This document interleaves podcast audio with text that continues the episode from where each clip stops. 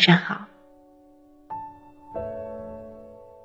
电波另一头的你，今天过得如何？一切还顺利吗？这里是一夏电台，我是一夏，每晚都在这里用声音陪伴你。今天和你分享到的文章来自背着吉他的蝙蝠女侠。愿你眼中尽是美好。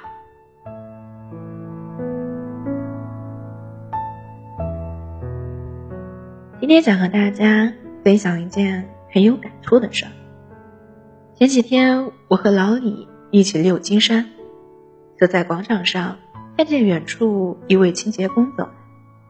那是一位老者，这一片有许多年纪挺大的清洁工，每每看见他们，总觉得莫名的心疼。安享晚年的年纪，却依旧在讨生活。周位大爷的小车上堆满了纸箱子、塑料盒之类的垃圾，堆得很高，应该也很沉吧。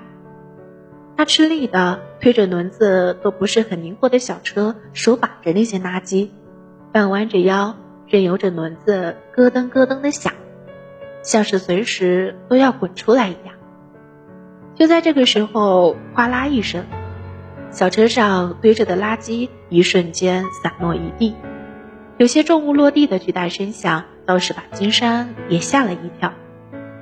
看见这一幕，我和老李同时都皱起了眉头。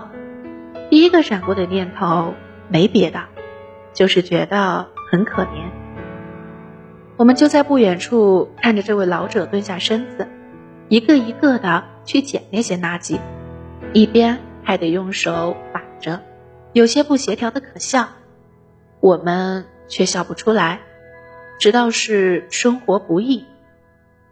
当我们渐渐经过这位老者的时候，让人惊喜的事情发生了，脑补出的画面无非就是世界晴空万里。这一片角落倾盆大雨，谁曾想他竟然在唱歌，很欢乐。倒不是那种诉人生苦难的歌曲，听不出什么，就是很欢快。我很惊讶的看向他，他倒是旁若无人的干着自己的活，却完全不是让人心酸的画面。这是他的生活，不知道干了多少年清洁的工作，这些。或许对于他来说不算什么，因为他早就找到了他这在传统定义里不算幸福的人生里面最珍贵的那部分。我们的楼道里也有这样一位清洁工奶奶，她非常友善。为什么这么说？当我每次帮她按着电梯，以便她搬运一些垃圾箱，或者帮她拾取一些散落在地上的清洁工具时，这对我来说。是举手之劳，而他却一直感恩戴德，每次都非常客气的向我再三道谢，我感到有些不好意思了。后来我听老李说了一件关于他的事儿，立刻对他产生了敬意。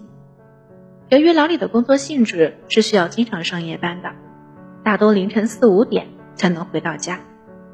他说，每次这个点回来的时候，都会看见这位奶奶已经开始了一天的工作。我有些不敢相信，这样的工作应该管理不至于这么严格吧？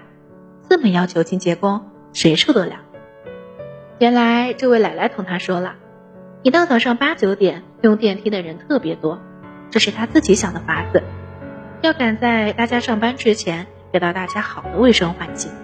所以才会这么早就过来干活，毕竟年纪大了，动作慢了。这二十层楼呢，每一层楼都得打扫。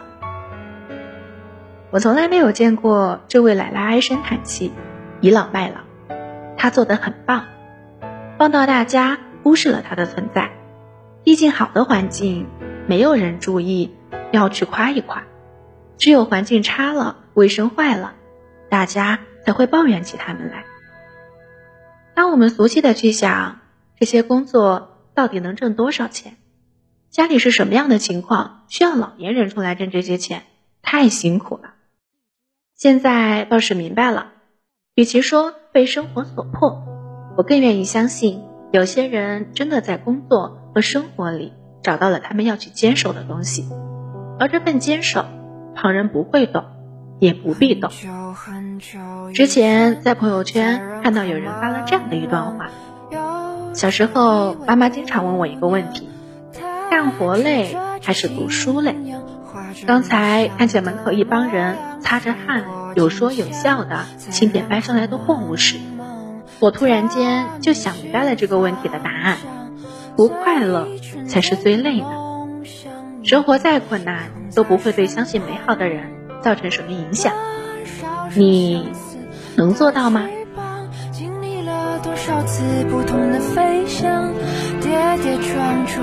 反复记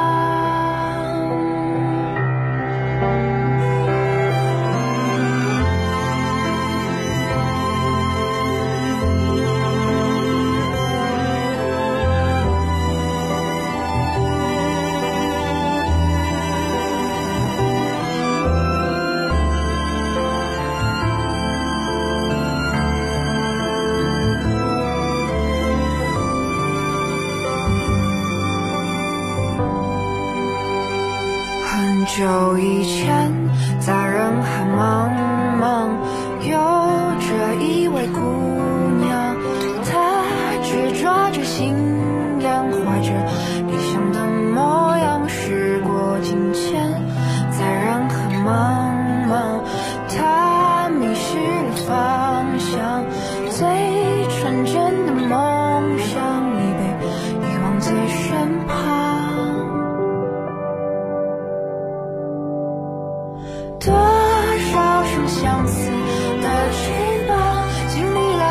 多少次不同的飞翔，跌跌撞撞，反复期望又失望。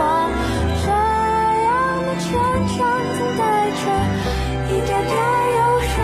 心中的远方还是不是那个远方？多少双相思的翅膀，经历了多少次不同的飞翔。跌跌撞撞，反复期望又失望，这样的成长总带着一点的忧伤。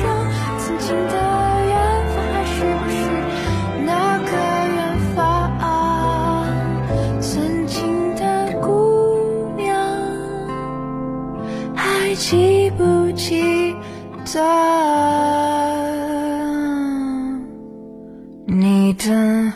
你的梦。